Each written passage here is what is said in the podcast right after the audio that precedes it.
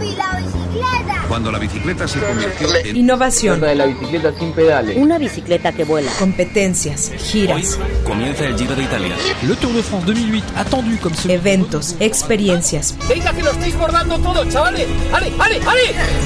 Las bicicletas ni son ni deben ser consideradas vehículos de segunda en las vías. La China Cycle 2013 es el paraíso de este fantástico invento de las dos ruedas. Políticas públicas, freestyle, paseos, novedades, pista, tecnología, noticias, montaña, campeonatos, mecánica, historias. Lance Armstrong, el campeón del cáncer y de siete veces el Tour de France, dice en su libro que la bici gusta tanto a los niños porque es el primer símbolo de independencia y libertad. Todo aquello relacionado con el mundo de las bicis, directamente a tus oídos. Welcome to Worksman Cycle. Esto es La Vírula Radio, la revista bicicletera radiofónica de Radio Universidad. Bienvenidos.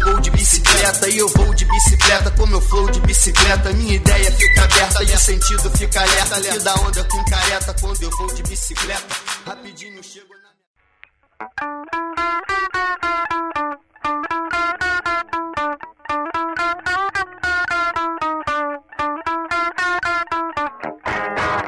Voy a conseguir una bicicleta andar por todas partes.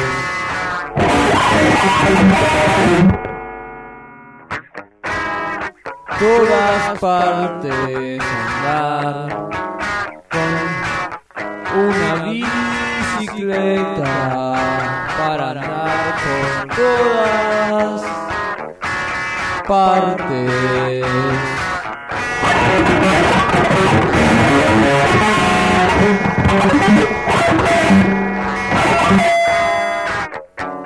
Voy a robar una usada que no la usen para todas partes.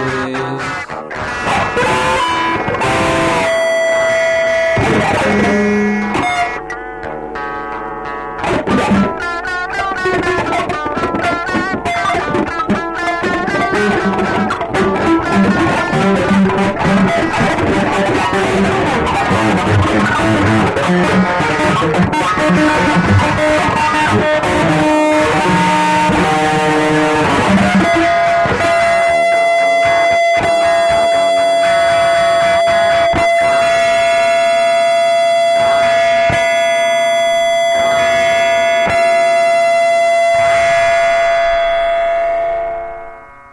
Hola, ¿qué tal? Bienvenidas y bienvenidos a una emisión más de Vírula Radio. Yo soy Grecia Hernández y les invito a que nos acompañen aquí en la frecuencia de Radio Universidad de Guadalajara porque el día de hoy vamos a hablar de bicis, ciudad y movilidad. Tenemos mucha información que compartir con ustedes, así que quédense con nosotros. Acabamos de escuchar la canción llamada Bici del disco Ready, Ready, Ready, esto de Est C, quien es originario de Argentina y bueno, el día de hoy eh, nos hizo el honor de abrir este programa. Estamos en redes sociales como Virula Radio, puedes encontrarnos en Facebook, en Twitter y en Instagram. Eh, ahí estamos posteando eh, información y demás, todo relacionado eh, pues al mundo de, de la movilidad urbana sostenible. También para toda la comunidad de Colombia, un saludo si nos están escuchando en la retransmisión que hace Biciactiva Radio, esto por biciactiva.com. Qué bien que nos estén escuchando desde otras partes del mundo. Y a propósito de eso, también recuerden que pueden escucharnos en nuestro podcast en udgtv.com. Ahí buscan el apartado de Virula Radio y están nuestros programas anteriores. También están nuestros programas en Spotify. Búsquenos así como Virula Radio y pueden escuchar cualquier programa que se hayan perdido o deseen escuchar. Como les mencionaba anteriormente, tenemos mucha información eh, que compartirles, tenemos eh, entrevistas, comentarios y, y, demás. Y el día de hoy vamos a empezar eh, escuchando a Libertad Zavala y Jair, y Jair Moreno. Ellos forman parte de la Dirección de Movilidad y Transporte de Guadalajara. Y bueno, nos van a platicar un poco sobre estas ciclovías emergentes que, que se están dando también en el municipio de Guadalajara. Creo que han sido un poco más visible la de Zapopan sobre todo por esta oposición que se está dando. Sin embargo, el municipio de Guadalajara lo está haciendo también excelente. Recordemos el ranking de, ciclociudades, en donde eh, se posicionó el municipio en primer lugar a nivel nacional en cuanto a implementación de infraestructura, educación y demás rubros. Así que creo que, creo que tenemos una muy buena dirección de movilidad. Vamos a escuchar qué es lo que nos dicen eh, con más y regresamos aquí a Virula Radio.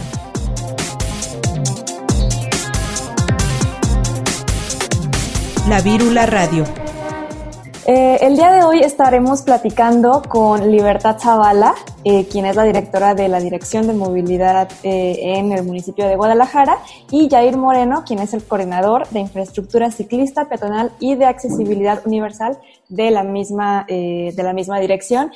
Y bueno, están aquí acompañándonos en este, en este programa. ¿Cómo están, chicos? Estoy como muy emocionada de hablar con ustedes. Sí, nosotras también estamos súper emocionadas y sobre todo por lo que representa lo que vamos a platicarles.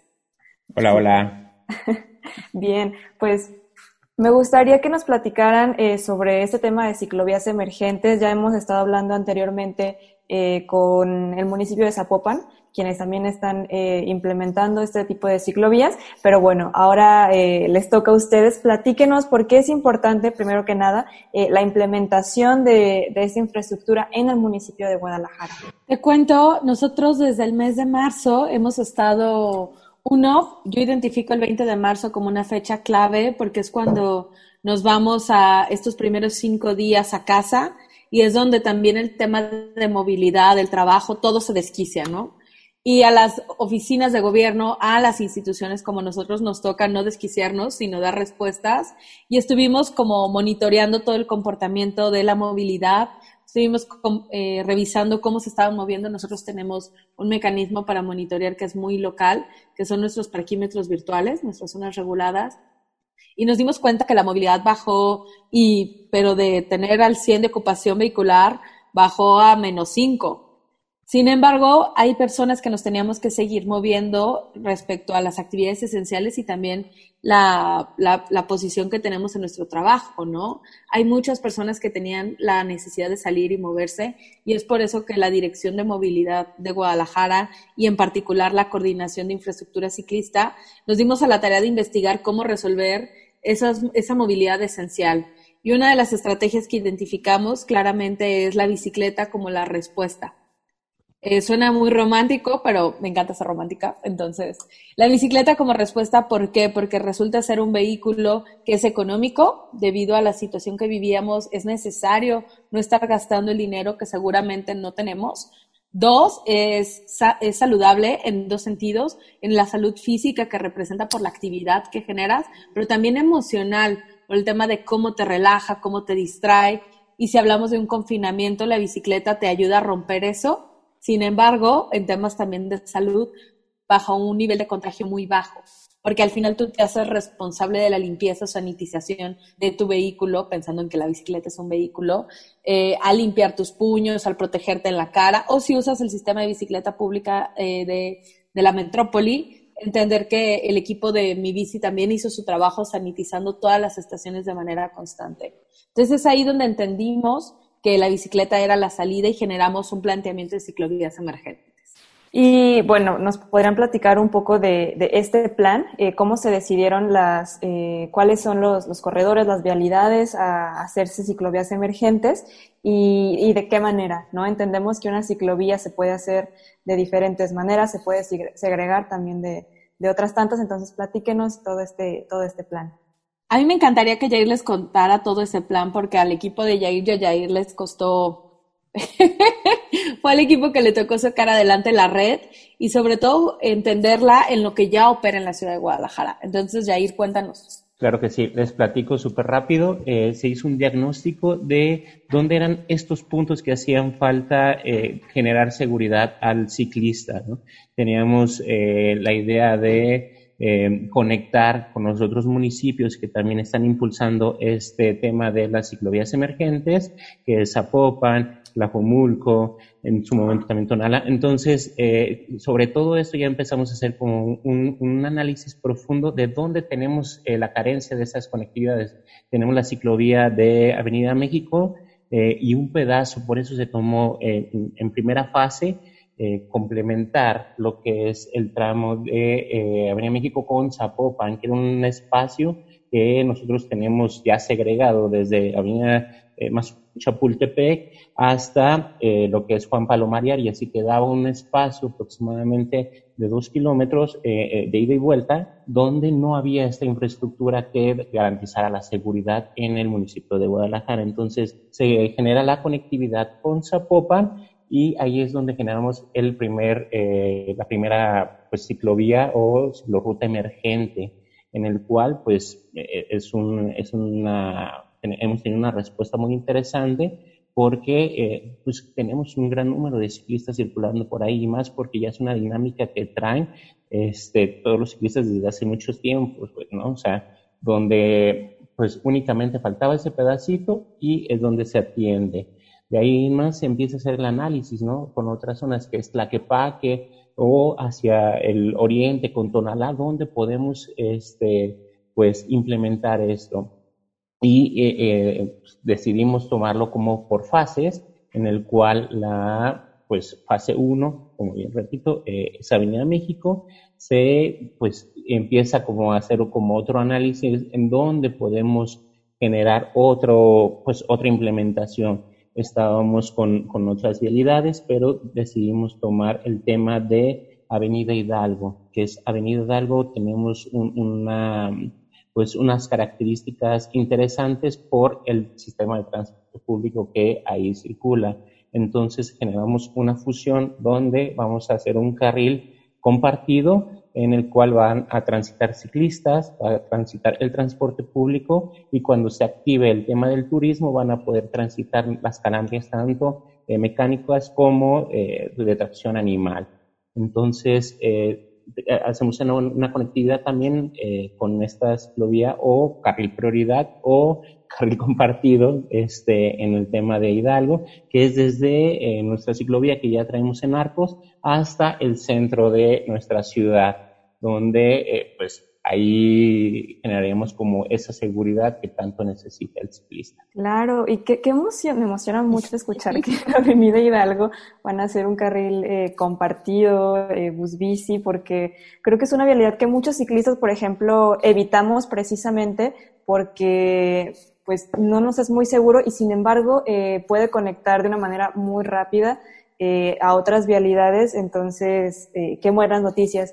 Eh, otra cosa sobre las ciclovías, ¿nos podrían compartir en total cuántos kilómetros serían? ¿Cómo están segregadas las ambas vialidades, ya sea tanto, más bien tanto Hidalgo como Avenida México?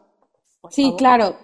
como bien decía Yair, en esta primera fase contemplamos 2.1 kilómetros en Avenida México, que es este, este tramo que conecta de la Glorieta del Calzado o Juan Palomar y Arias al límite municipal que es calle Leñadores. Son 2.1 kilómetros que están balizados y segregados con volardos abatibles amarillos, que en casa le llamamos minions porque son amarillos.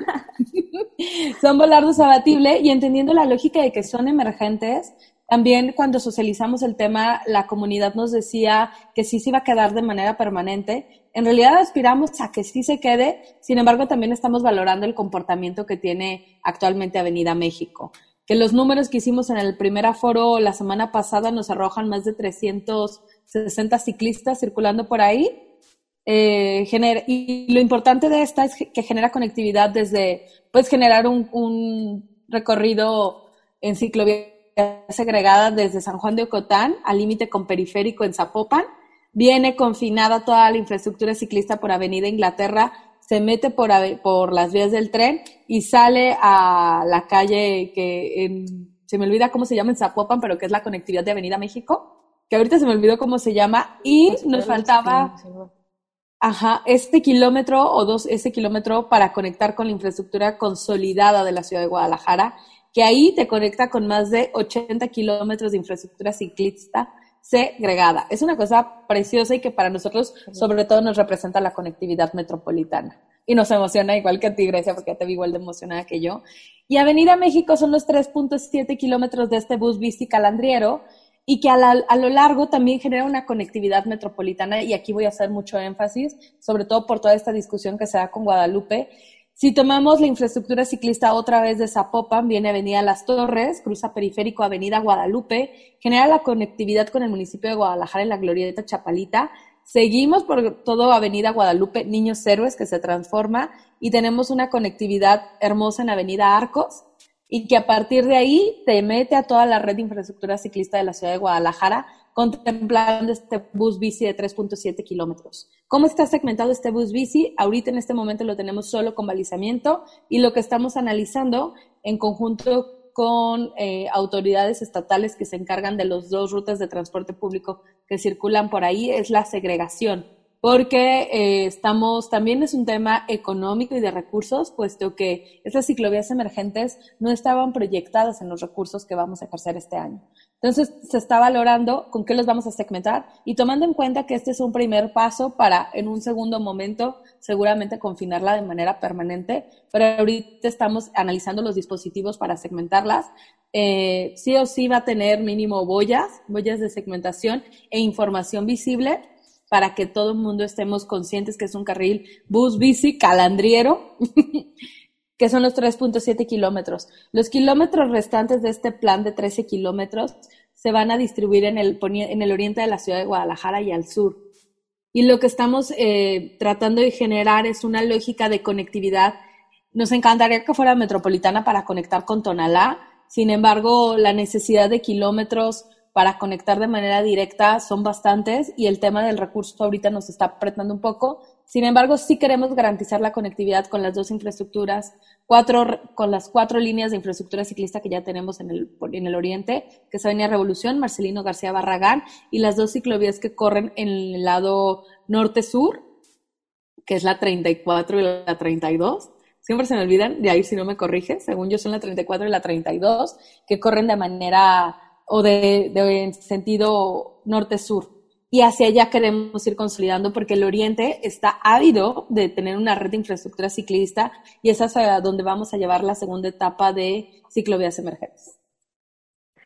Y bueno, eh, Libertad y, y, Jair, ¿han tenido algún tipo de oposición en estos planes? Porque digo, creo que el tema de Avenida Guadalupe ya está muy sonado en todos lados, pero en Guadalajara no hemos escuchado tanta oposición vecinal, por ejemplo, o, de comercios. ¿Se han enfrentado a dificultades de este tipo? En Avenida México lo que hicimos fue socializar con todos los frentes, bueno, la dirección de socialización y gerencias y toda la estructura que tenemos aquí en la ciudad de Guadalajara se encargó de ese proceso. Lo que hicimos también fue socializar con las mesas de vecinos y la realidad es que los vecinos dicen mientras sea temporal, está bien. Entendemos que es una situación delicada porque tenemos que garantizar la seguridad durante la pandemia en los traslados, y lo que nosotros buscamos es ver el comportamiento para en un futuro presentar las opciones permanentes si es que nos da. Avenida Hidalgo tampoco tuvo inconveniente. Lo que tiene Avenida Hidalgo y lo que tenemos como hipótesis es que ahorita, como solo está pintado en piso y no está confinado, por lo mismo no representa una inconformidad. Sin embargo, esperaremos cuál va a ser eh, la reacción cuando confinemos y estemos señalizando la prohibición de circulación de vehículos privados por ese carril. Entonces, espero que no pase, sin embargo, ya lo tenemos en el radar que pudiera suceder, pero hagamos chiquitos y que todos seamos y todas seamos conscientes de que es un espacio que garantiza la seguridad para las personas que ya circulan por Hidalgo. Porque agregaría que aparte de Hidalgo tener ciclistas, que generan un traslado de punto A a punto B y que lo usan la bicicleta como transporte, también existe un grupo muy amplio y los que vivimos por esta zona o las que vivimos por esta zona seguramente lo confirmamos, que también Hidalgo representa un punto de conexión para toda esta zona de comercios y servicios de la americana con las zonas habitacionales. Y me refiero a los repartidores de comida como la que trabajan en plataformas que se mueven en bici, que hacen las entregas hacia estas zonas. Entonces, también a ellos, en el medio de esta pandemia, les es benéfico tener un carril exclusivo y también es benéfico para quienes pedimos la comida por esas plataformas o los favores, ya sabes que te ofrecen favores y demás. Estas plataformas, un porcentaje muy alto se mueve en bicicleta. Claro, y esto nos lleva a pensar en que los ciclistas y las ciclistas eh, necesitamos también hacer uso eh, de vías principales, no solo de vías alternas como muchas personas se excusan diciendo que ahí deberían estar las ciclovías, ¿no? Creo que eh, todas tenemos derecho a, circular por toda la ciudad eh, de la misma manera. Y bueno, esto me lleva al tema de mm, algo que estábamos viendo en las últimas semanas, que es el ranking de ciclociudades, en donde Guadalajara eh, pues figura en el primer lugar. Me gustaría saber para ustedes que como dirección, ¿qué representa estar en ese lugar, liderando a nivel nacional el tema de la bicicleta y la movilidad no motorizada? Pues mira, primero nos representó mucho estrés porque responder ese ranking fue, fue una cosa pesada, y ahí pobrecito, y, y, no, no, digo pobrecito porque sea menos, sino que fueron muchas desveladas por poder sumar todo, todo lo que se está haciendo y no solo a nivel Guadalajara, sino a nivel metropolitano. Eh, entonces, primero fue como muy pesado, después fue muy reconfortante saber que el esfuerzo, no solo de esta administración, sino de 10 años de la lucha de la agenda de la movilidad ciclista en Guadalajara, rindió frutos con, con esta, este nombramiento o esta corona. El, el, tercer sentimiento fue mucha responsabilidad porque el año que venga en la evaluación, pues viene un reto grande, ¿no? Superarnos a nosotros mismos y sobre todo eh, saber que tenemos una responsabilidad de seguir impulsando la agenda. Pero no sé, Jair, si quieres agregar algo, yo solo agregaría que eh, por lo que Guadalajara sale muy bien rankeado y se lleva esta corona es por tres cosas. Uno es la capacidad técnica instalada, que es todo el equipo que tenemos en la Dirección de Movilidad y Transporte de la Ciudad de Guadalajara. Dos es el tema de los programas educativos y la promoción, que eso siempre, siempre será muy importante en la transformación del paradigma de la movilidad que ahí tenemos como súper palomita. Y el tercero, las acciones que se están haciendo en torno al cambio climático y la agenda que sí está vinculada con los temas de movilidad. Entonces, no sé si quieres agregar algo ahí, Jair. Sí, eh, pues sobre todo eh, hacer como énfasis en que no nada más es eh, evaluar algo, o sea, es todo un proceso en el cual pues representa demasiado trabajo porque tienes que em, pues sumar, no nada más lo que tú estás haciendo como municipio, sino todo, por ejemplo, tanto el Estado, como eh, pues, otras eh, organizaciones no gubernamentales también han apoyado en esto, ¿no? No nada más el premio es para el gobierno, sino también para la asociación civil, que pues es, es una clave importante para, para generar y seguir impulsando más infraestructura ciclista. Y algo muy importante que me gustaría como pues recalcar es lo, que bien comentado, Libertad, el tema de la educación, porque siempre, siempre, siempre es de oye, pero ¿por qué no mejor educas en vez de eh, construir una infraestructura ciclista? En vez de quitarme un carril, ¿por qué no le dices al, vehículo eh, pues que tenga respeto? Entonces, pues eh, justamente la dirección de movilidad va de la mano, tanto la infraestructura como la educación, para que ambos tengan una convivencia. Entonces, no nada más es llegar y hacer eh, kilómetros y kilómetros, ¿no? Va de la mano con un soporte educativo también, ¿no? Y técnico sobre todo. Entonces, eh, fue uno de los puntos más eh, evaluados, el tema de, la educación y más reconocidos por, por parte de este ranking, pues. Sí, la verdad es que eso nos ayudó un montón eh, en cuanto a posicionar el por qué deberían continuar eh, la implementación de infraestructura ciclista, no solo en Guadalajara, sino ya a nivel metropolitano, ¿no? Ya que no solo sean Guadalajara y Zapopan siempre, sino que Fonalá, Zapopan, hasta El Salto, ¿no? Felicidades de parte de Viro la Radio. Esperemos que Guadalajara siga siendo siempre un referente. A mí me gusta mucho escuchar siempre amigos y amigas de otras ciudades del país en donde tienen a Guadalajara en un pedestal de la movilidad, ¿no? A veces no nos damos cuenta, pero sí se siente bien padre ser una ciudad, por así decirlo, modelo en cuanto a la movilidad no motorizada. Y bueno, esperemos seguir teniendo personas como ustedes eh, al frente.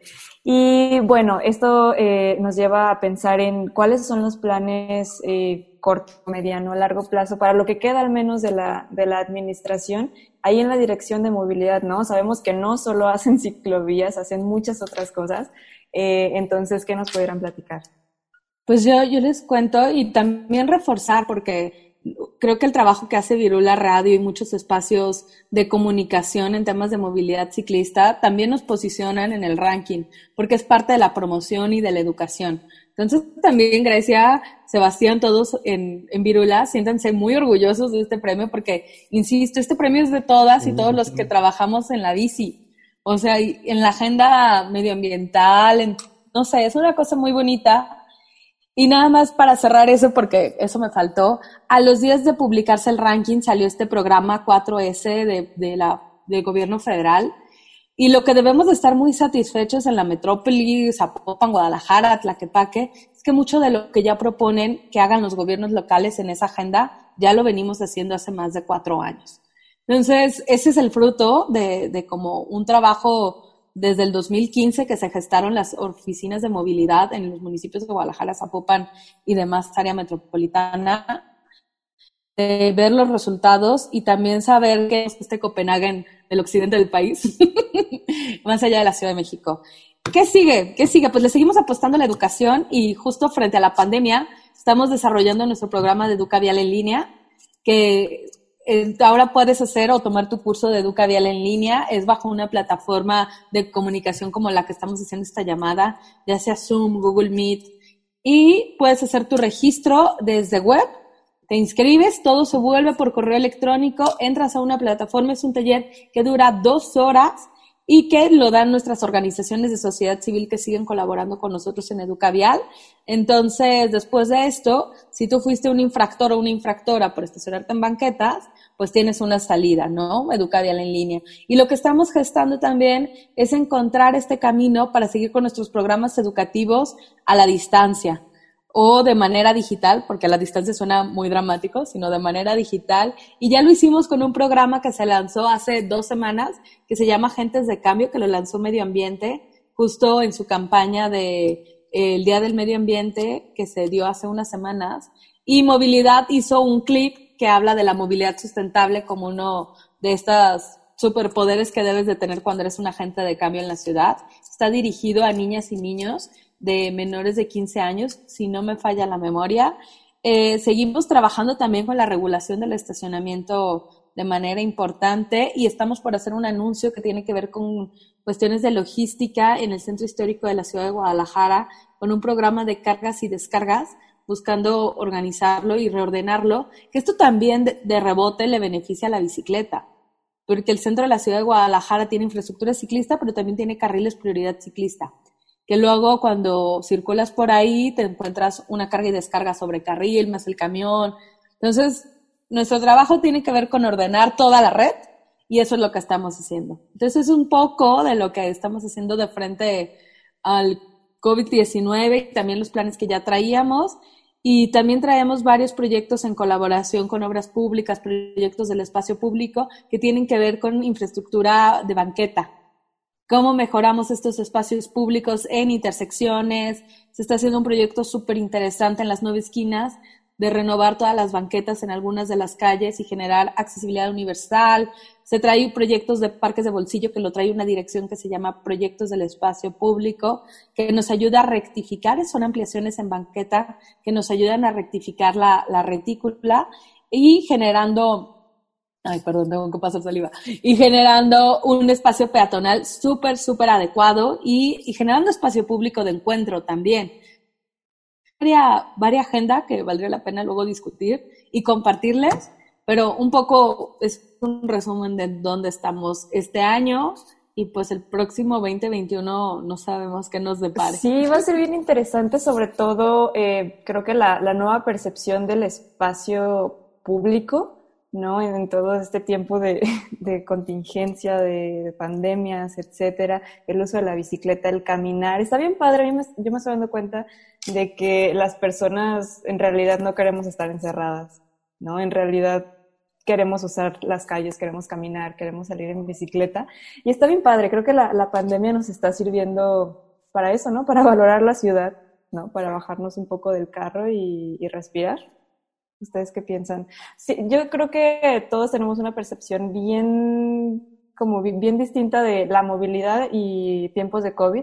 Ha, ha habido miles de webinars últimamente sobre, sobre eso. ¿Ustedes qué piensan de, de la movilidad en, en, estos tiempos? Pues es súper interesante eh, porque justamente hay ciertos factores que hacen que se reactive el tema de la movilidad no motorizada. Ahorita se me viene a la mente cuando hubo la escasez de gasolina también, eh, hace unos cuantos, este, pues ya meses, ¿no? Atrás.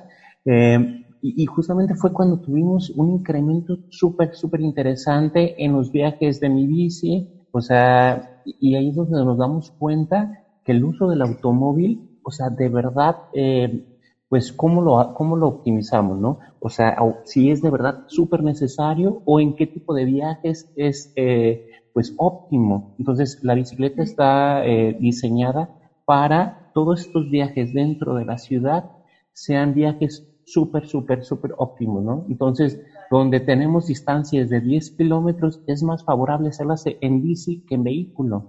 Entonces ahí es donde ya le damos como prioridad, ok, si tú, eh, pues automovilista, tienes la necesidad de verdad moverte en, auto por las condiciones que sean, pues que tú seas de verdad esa persona, pero las que el, resto de las personas que de verdad podamos desplazarnos a una distancia considerable, pues cambiemos, porque nos hemos dado cuenta que simplemente el tema eh, de salud, el tema del, del tiempo, o sea, es un, es un factor súper interesante, ¿no? El tema del estrés, o sea, hay distancias en las cuales simplemente vamos de, nuestra casa a, no sé, a una tienda de conveniencia que está a tres, cuatro cuadras y lo hacemos en vehículo, ¿no? Siendo que lo podemos hacer caminando o en bici, o sea, no, no hay como mucha congruencia en ese aspecto. Tardamos muchas veces más tiempo en buscar estacionamiento que en lo que llega al punto del destino. Entonces, aquí es donde tenemos que ser conscientes en eh, cómo optimizar nuestros viajes. O sea, y aquí es donde entramos nosotros, ¿no? En donde la decisión que tú vayas a tomar, sea en vehículo, sea en bici, sea caminando, que lo hagas de forma segura. Entonces, nosotros vamos enfocándonos a que el ciclista, que es eh, de, los actores eh, más vulnerables como el peatón, entonces que sean una forma muy, muy, muy segura. Si tú, si vas a caminar, no sé, al centro de la ciudad, pues que lo hagas de, de verdad, eh, pues simplemente de, forma pues, segura. Claro, eso es bien importante porque eh, muchas personas piensan que se les está empezando a obligar a, usar la bicicleta con toda esa construcción de las ciclovías y pues no, ¿no? Es una decisión que debe ser muy consciente y de cualquier manera que te muevas debemos hacerlo con seguridad. Algo que se me había olvidado preguntarles chicos antes de, de terminar esta, este diálogo, eh, es que nos compartieran un, eh, un update de las ciclovías de 8 de julio y de federalismo, que por fin estamos viendo una, una remodelación. Pues te compartimos. Avenida Federalismo ya terminó su primera etapa. Estamos en supervisión de la última etapa de, de obra para saber qué detallitos hay que ajustarle, pero la obra ya está terminada. Si recordamos, es desde Avenida Washington donde tenemos infraestructura ciclista, corre federalismo por los ambos sentidos y llega hasta la calle de Pedro Moreno. No, Morelos, perdón, Morelos. La renovación llega hasta Morelos y vendrá su próxima etapa. Estamos esperando la información de la Secretaría de Infraestructura y Obra Pública para su segunda etapa. Y Avenida 8 de Julio es la gran sorpresa. Bueno, me emociona mucho Avenida 8 de Julio porque Avenida 8 de Julio va del tramo de Washington, donde también está nuestra infraestructura ciclista y conecta hasta calle 2 o 3. Y ahí calle 3. A calle, 3. en la zona industrial. Y es donde hemos visto un aumento de ciclistas, como no tienes una idea. Eh, ya ves que siempre existe esta discusión de que no existen ciclistas. Avenida 8 de Julio es una locura de la cantidad de ciclistas que estamos asegurando en esa zona y estamos muy contentos de, ver terminado 8 de julio. También estamos en la última etapa de supervisión de obra, pero ya está terminada la infraestructura ciclista, nada más es los últimos detalles. Y pues también ya viene Revolución, seguimos con Paseo Alcalde. O sea, creo que estos dos años puedo sumarle kilómetros y kilómetros, más lo que queremos proyectar para el 2021, lo cual nos emociona muchísimo. Eh, Niños Héroes también ya, ya está, estamos en las últimas etapas que tienen que ver con banquetas y estamos en algunas remodelaciones y adecuaciones de tramos de carriles ciclistas que solo están confinados o marcados con balizamiento, que son los que se les tiene que dar mantenimiento este año y pues muy contentas. Súper, wow, esto no termina. Algo importante, eh, Libertad y Yair, que normalmente eh, señalan las personas es que si con la implementación de infraestructura ciclista también viene eh, una, una rehabilitación, por ejemplo, de banquetas o de más infraestructura peatonal, ¿se contemplan en el municipio de Guadalajara así o van o son proyectos totalmente separados? Yo puedo rescatar el caso de 8 de julio. Caso de 8 de julio había un tramo desde Washington hasta no me acuerdo cuál es la calle ahorita que ya nos precise, donde no teníamos banqueta. La banqueta de, que contábamos era de menos de 60 centímetros. Y con la infraestructura ciclista fue uno de los irrenunciables. En ese tramo, si garantizamos la infraestructura ciclista, tenemos que garantizar una banqueta muchísimo más digna. Se logró ampliar, pero también algo que, que, rescatamos es que lo que nos ayudó la infraestructura ciclista en 8 de julio es a generar una percepción de muchísima más seguridad al caminar por las banquetas, porque como tenemos jardineras que empiezan a delimitar el espacio del ciclista, luego viene la banqueta, entonces cuando transitas por ahí se ha vuelto un espacio muchísimo más humano que eh, con la infraestructura ciclista hay casos especiales como este de 8 de julio o casos que tienen que ver más con un tema estético como es el de Niños Héroes Guadalupe, que buscaron conectar también de manera estética las banquetas y hacer reparaciones en donde eh, la banqueta estuviera mal, pero también hay proyectos independientes donde buscamos renovar banquetas, que es el caso que traemos de varias obras, varias calles. En Guadalajara ahorita rescato eh, la que está cerca de la oficina. no sé por qué quiero decir José María Vigil. Pero es José María Vigil, donde estamos garantizando las intersecciones seguras y el cambio y reparación de banquetas donde están en mal estado. Y el tema de las banquetas y su reparación se vincula mucho también a cuando se cambia el arroyo vehicular, el asfalto o el concreto, es esa reparación de banquetas. Y traemos varios proyectos que está por anunciar mi alcalde que tienen que ver con infraestructura en espacio público o banquetas, que la siguiente semana seguramente darán a conocer pero pues sí, nosotros seguimos apostándole a todo este tema de mover a las personas y eso implica las personas que caminamos, las personas que nos movemos en transporte público, que elegimos la bicicleta o que al final, como en cualquier ciudad de primer mundo y sobre todo una ciudad justa, es la que te ofrece medios de transporte alternativos, donde puedas mezclar seguramente más de un transporte o donde un día decidas sí tomar el coche y sea opción, pero también un día decidas tomar la bicicleta y sea opción. Y bueno, no voy a desaprovechar la oportunidad de, tenerlos aquí para que nos den su, su, opinión y también nos digan, en Guadalajara existen, por ejemplo, eh, infraestructura ciclista que vaya por camellón. Si es así, si es no, ¿por qué sí, por qué no? Ay, tenemos una, y ahí, ahí sí creo que te voy a dejar la palabra porque sí tenemos un tramo que va por camellón y, ya, y Jair y yo lo hemos discutido mucho, pero tiene que ver con infraestructura que se hizo hace bastante tiempo sí, eh, tenemos una infraestructura justamente este, en, la parte sur del municipio, por 8 de julio, que es en un camellón, pero, eh, o sea, la, es, un, es un claro ejemplo de cuando nos piden que hagamos ciclovías sobre camellones, porque eh, la misma pues la, naturaleza ha ido desbaratando esta ciclovía, pues por los árboles empiezan a crecer, entonces pues tenemos eh, una dinámica en la cual pues vamos a garantizar siempre, siempre, siempre eh, que la vegetación pues florezca, ¿no? Y es un claro ejemplo porque no conecta con nada, es súper peligrosa esa, esa ciclovía porque pues está en medio del camellón en una vialidad súper complicada, ¿no? Entonces, donde no garantizamos este mi paso seguro, no garantizamos conectividad, no, no garantizamos este, pues, un, tema de, atracción, pues, para que los ciclistas por ahí se vayan, pues, lo mismo que te comento, ¿no? Ya la ciclovía no es una cuestión de mantenimiento, le podemos dar mantenimiento, pero, pues, es dañar la vegetación que, existe. Entonces, pues, eh, uno de nuestros, eh, pues, nuestros objetivos es contribuir, ¿no? al medio ambiente y si hacemos esto, nos estaríamos contradiciendo.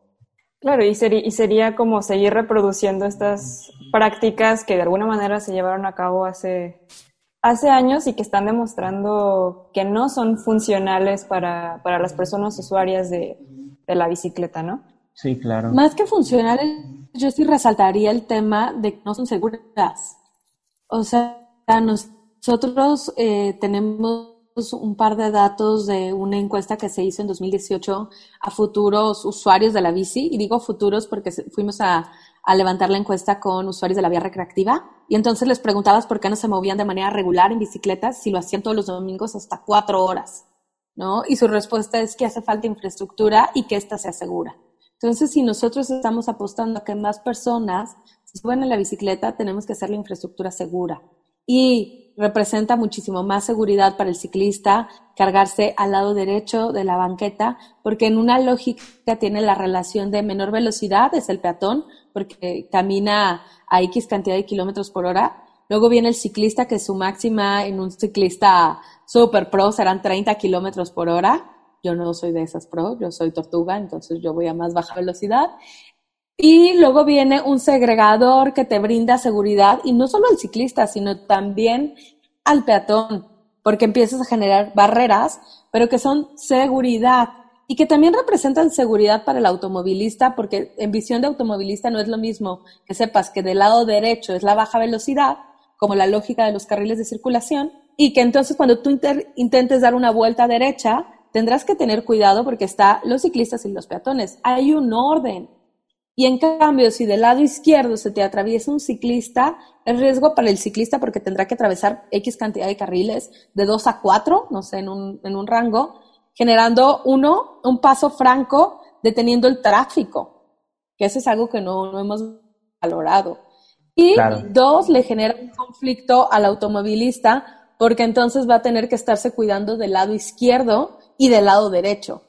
O sea, siempre tendrán que estar alerta de los dos lados. La, la, realidad, cuando manejas una máquina que puede matar gente, tienes que tener todo ese cuidado. Y digo matar gente porque está demostrado por la velocidad y el peso que tienen en física básica, te demuestran el porcentaje de eh, generar muertes en la ciudad, ¿no? Entonces, creo que todo eso, la lógica de seguridad hacia los futuros ciclistas o los que ya circulan, tiene que ir por la derecha. Bien, pues perfecto, qué bueno que tocamos este tema y que concluimos que las ciclovías deben ir eh, del lado derecho de, de, las vialidades. Y bueno, Libertad, Jair, eh, qué gusto. Y esperemos tener más noticias eh, positivas de están en la dirección Jara y pues nada, muchas gracias por haber estado platicando aquí con nosotros. Y nada más recuérdenos eh, rápidamente sus vías de contacto, páginas de Facebook, de Twitter, en caso de que las personas que nos escuchan eh, estén interesadas, por ejemplo, en Educavial, etcétera. En, Twitter nos pueden encontrar como GDL Movilidad y en Facebook como Movilidad Guadalajara. Todos estos dos medios de comunicación funcionan 24/7 y atendemos reportes desde de alguien estacionado en banqueta, invasión a a cocheras, eh, personas en ciclovía y también damos información y capacitaciones como Educavial en línea y más servicios positivos que tiene la Dirección de Movilidad. Una serie de recomendaciones también acá que están publicando, ah, eventos y todo. Muy bien, chicos, pues esperemos que la gente también sepa de sus servicios y, los aproveche, ¿no? No cualquiera te da información en Facebook, en Twitter, eh, a, cualquier hora. Pues nada, muchas gracias y esperemos seguir compartiendo información. Vale, pues muchas gracias por la invitación y cuando nos quieran invitar aquí estaremos. Muchas gracias. Y bien, eh, nos vamos a un corte de estación. Escuchamos a Libertad Zavala y a eh, a Moreno, quienes forman parte de la Dirección de Movilidad y Transporte del municipio de Guadalajara. Regresamos con más aquí en Vivo Radio.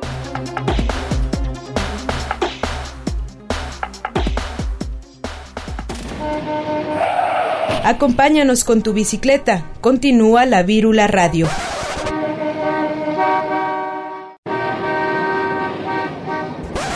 No te detengas, seguimos al aire en la Vírula Radio.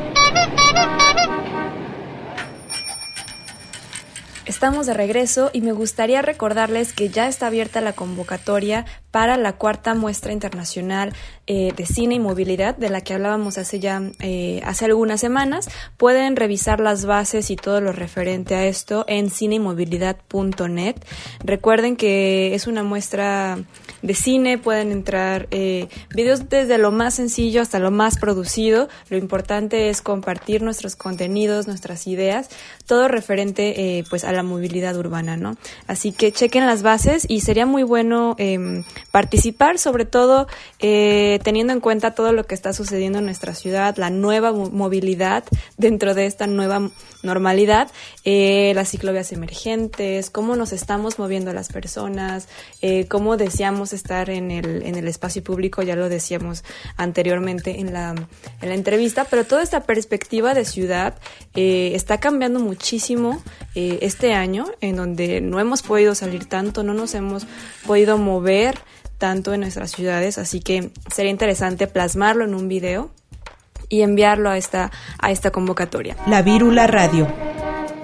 Y bien, seguimos aquí en Vírula Radio eh, con este tema de la ciclovía de, de, Avenida Guadalupe que ya hemos escuchado muchas cosas eh, en las últimas semanas, eh, notas en los medios, foros en televisión, en donde los vecinos y las vecinas pues dan su opinión acerca del tema. es claro que no quieren que pase afuera de su casa, afuera de sus cotos, condominios, etcétera. Y bueno, creo que los que hemos estado en este movimiento pro bicicletas, pro eh, ciudad más sustentable, sabemos que que técnicamente ya están ahí los argumentos de por qué debe ir a la derecha. Les hemos explicado un millón de veces por qué no debería ir en, camellón y bueno, no están viendo el beneficio común, sino el propio. No es algo nuevo, tampoco, tampoco es como que nos estemos clavando demasiado. Ya lo hemos visto, cada que se instala una ciclovía hay oposición. Sin embargo, aquí lo importante a rescatar es hacerle ver a las personas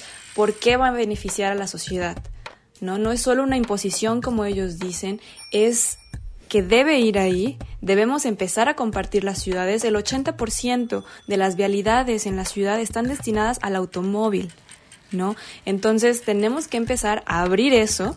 Sabemos que hay otros modos de transporte, incluyendo el transporte público, la bicicleta, quienes no están siendo beneficiados por estas vialidades, por estos presupuestos que se destinan eh, al automóvil vehicular y muchas veces no se alcanza a dimensionar esto y es cuando nos oponemos a este tipo de infraestructura porque nos saca de nuestra zona de confort. Es obvio que va a resultar con más tráfico, pero el tráfico no lo hacen las ciclovías, lo hacen los carros, ¿no? Ya lo hemos dicho muchas veces, si hay más calles va a haber más carros. Eso no va a disminuir el, congestionamiento. Pero bueno, a propósito de esto, eh, nuestro compañero Luis Maldonado tuvo la oportunidad de acercarse eh, a este grupo de vecinos y vecinas. Él entrevistó al ingeniero Ricardo Olivera, quien ha estado eh, dentro de estos líderes em, organizando a otros vecinos y vecinas. Ya lo hemos escuchado en otros, en otros espacios. Sin embargo, aquí tenemos eh, sus explicaciones, el por qué no debería ir como se establece y todo lo que piensan estos vecinos y vecinas. Vamos a escucharlo y regresamos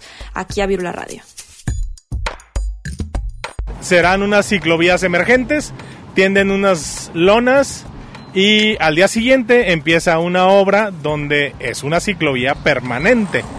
Obviamente el calificativo de emergente que pusieron ellos fue tendencioso en darnos a entender que será temporal.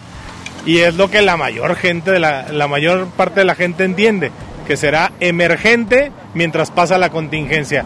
Y no lo que venimos viendo desde Chapalita hasta justamente donde estamos empezando a bloquear la, la obra es que es permanente porque se están instalando bloques de concreto junto con postes para inhibir el paso del vehículo sobre el tercer carril. ¿Cuál sería la solución? Porque también he escuchado compañeros que están a favor de este movimiento que no es que sea en contra de la ciclovía. Yo he escuchado que los vecinos están a favor de una ciclovía. En este caso, la ubicación sería la, la, la cuestión en este sentido, ¿no?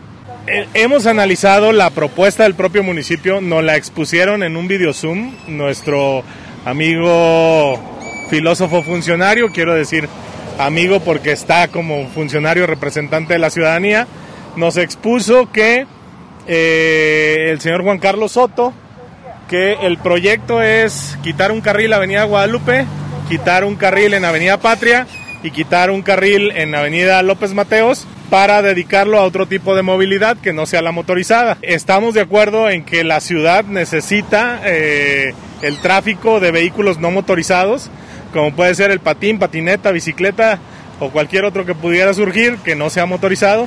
Sin embargo, bueno, hay lugares y espacios y avenidas que pudieran tener cuatro y hasta cinco carriles donde perfectamente cabe un carril paralelo y eh, no estorba a la vialidad actual. Esta ciclovía donde se pretende poner uno. Es una ciclovía peligrosa porque en temporal de lluvias la corriente de agua alcanza hasta los 50 centímetros de altura. Están los videos y si no, bueno, veremos este temporal de lluvias hasta dónde llegue el agua. Punto número dos, a partir de Tchaikovsky tenemos sin fin de números de cajones de estacionamiento donde el vehículo sale en reversa. ¿Qué implica que el vehículo salga hacia atrás? Implica que no tiene la visibilidad de que el ciclista venga por la ciclovía. Y dos, que el vehículo se tenga que salir hasta el segundo carril para poderse incorporar a su ruta que será el propio carril, obstaculizando el segundo y muy probablemente el tercer carril para que el automóvil salga. Tercero, es la alimentación truncal de todas las rutas de transporte para cruzar el periférico. Desde Avenida Vallarta hasta Avenida Mariano Otero no existe ningún cruce ningún cruce del periférico más que Avenida Guadalupe. Por lo tanto, todo el transporte público que va a las colonias del poniente del periférico pasa a fuerzas por Avenida Guadalupe. No hay otra manera de cruzar el periférico. Y si no hay transporte público sobre Avenida Vallarta y el transporte público sobre Avenida Mariano Otero es el menor, pues nada más por Avenida Guadalupe están los cruces. Tercer punto, tenemos colegios y universidades donde al recoger a los niños y al dejar a los niños en los colegios y en las universidades, lo que se hace es utilizar el primer carril donde pretenden la ciclovía para hacer la fila en los colegios. Ahora, al estar obstaculizado por la ciclovía, tendremos que utilizar el carril central para hacer la fila de los colegios y la fila de las universidades por lo que el transporte público irá por el tercer carril y quiero saber por dónde irán los vehículos que normalmente transitan por aquí. Cuarto, no tenemos un, un estudio de los índices IMECA que se ocasionarán a raíz de que nuestros traslados venían siendo de 20-25 minutos y ahora serán de 40 minutos, por lo que tenemos el automóvil prendido hasta un 60-70%. ¿Qué, ¿Qué te digo? Ya los mandaron del ayuntamiento. Está claro que, que la calle el espacio público y más las vías corresponden a, a, todos. Muchos andan en coche, muchos andamos a la bicicleta, andamos en camión, inclusive cosas a la par, ¿no? Todos podemos tener ese tipo, todo ese tipo de transporte.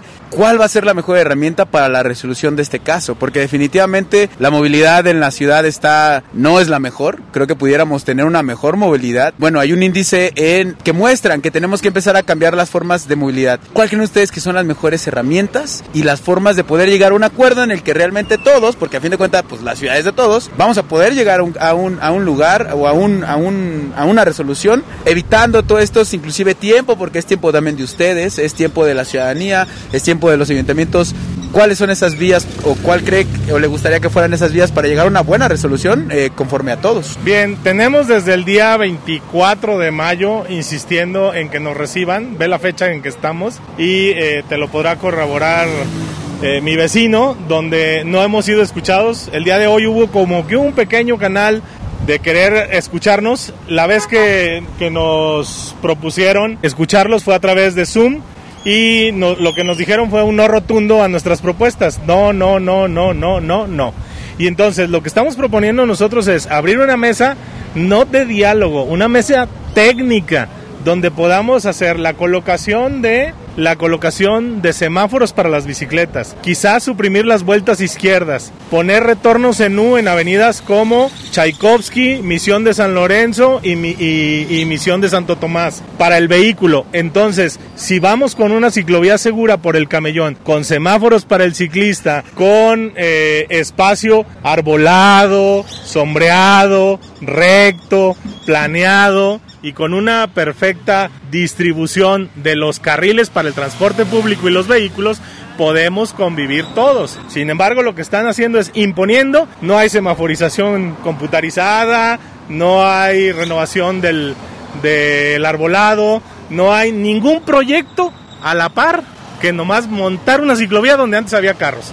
Por lo tanto, la solución no es montar la ciclovía y que nos griten, súbete a la bicicleta, porque obviamente todos tenemos niños que llevar al kinder, a la primaria, hay personas que vienen de otros trayectos, de otras colonias, a los colegios que están aquí en la zona. Entonces, definitivamente es propuestas alternativas a eso, ¿no? Entonces, también estaba Beethoven, estaba Economos, estaba Moctezuma, Tepeyac, para que hicieran la ciclovía ya. No pasa transporte público por esas avenidas. ¿Por qué meterlo aquí donde ya tenemos 6, 7, 8 líneas truncales de transporte? Creemos que es un capricho de la autoridad y por eso estamos haciendo lo propio para que se haga un comité técnico de valoración de la ciclovía para que sea viable. Pues como pueden escuchar, definitivamente el diálogo sigue siendo una de las herramientas más poderosas para poder ejercer el derecho de todos y todas. Y pues bueno, esperemos que esta manifestación salga eh, lo mejor posible para todos y todas y que a fin de cuentas tengamos este diálogo del cual ya hay disposición por este lado y eh, pues bueno, que se entienda cuál es la situación y, y pues llegar a una solución a esto de la movilidad en la ciudad. ¿Algo más que quisiera agregar? No, únicamente que estamos esperando platicar y abrir una mesa técnica más que de diálogo, ¿no? Porque el diálogo fue monólogo por parte de la autoridad la última vez que nos lo otorgaron. Claro, un diálogo incluyente en donde todas las posturas estén y se pueda trabajar a través de criterios eh, técnicos como él lo menciona. Bueno, muchas gracias. No, gracias a ti. Ahí estuvo el eh, ingeniero Ricardo Oliveras. Eh, dando esos argumentos, lo que les mencionaba anteriormente, que se escucha más a un capricho que, que a otra cosa, él ha dado entrevistas en donde dice que él fue eh, el director de obra, pública por ahí de 2009. Él hizo eh, la ciclovía de, de, federalismo y por hacerla significa que la impulsó nada más, que la aprobó desde su escritorio, no es que estuvo muy involucrado en la obra. Y bueno, eh, creo, que, creo que no se acuerda muy bien, pero por supuesto que quitaron espacio vehicular para hacer esta ciclovía.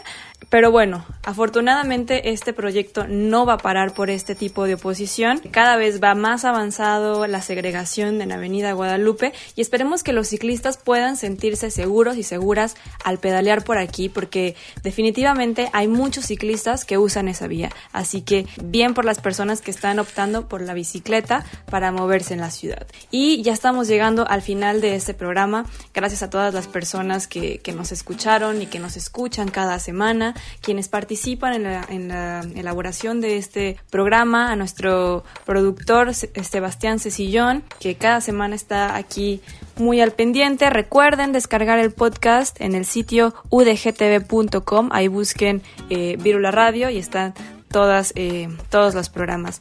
Yo soy Grecia Hernández y nos escuchamos la siguiente semana aquí en Virula Radio. J'ai utilisé le vélo toute ma vie. J'utilise le vélo pour aller au travail. Seguiremos pedaleando esta revista bicicletera con más información en nuestra siguiente emisión. Hasta la próxima. Que aquí aprendí a andar en bici. Cuando al final del día descubrimos que entre pedal y pedal dejamos mucho de nosotros mismos con tan solo dirigir su curso al destino más acertado. Pedaleando, pedaleando, salir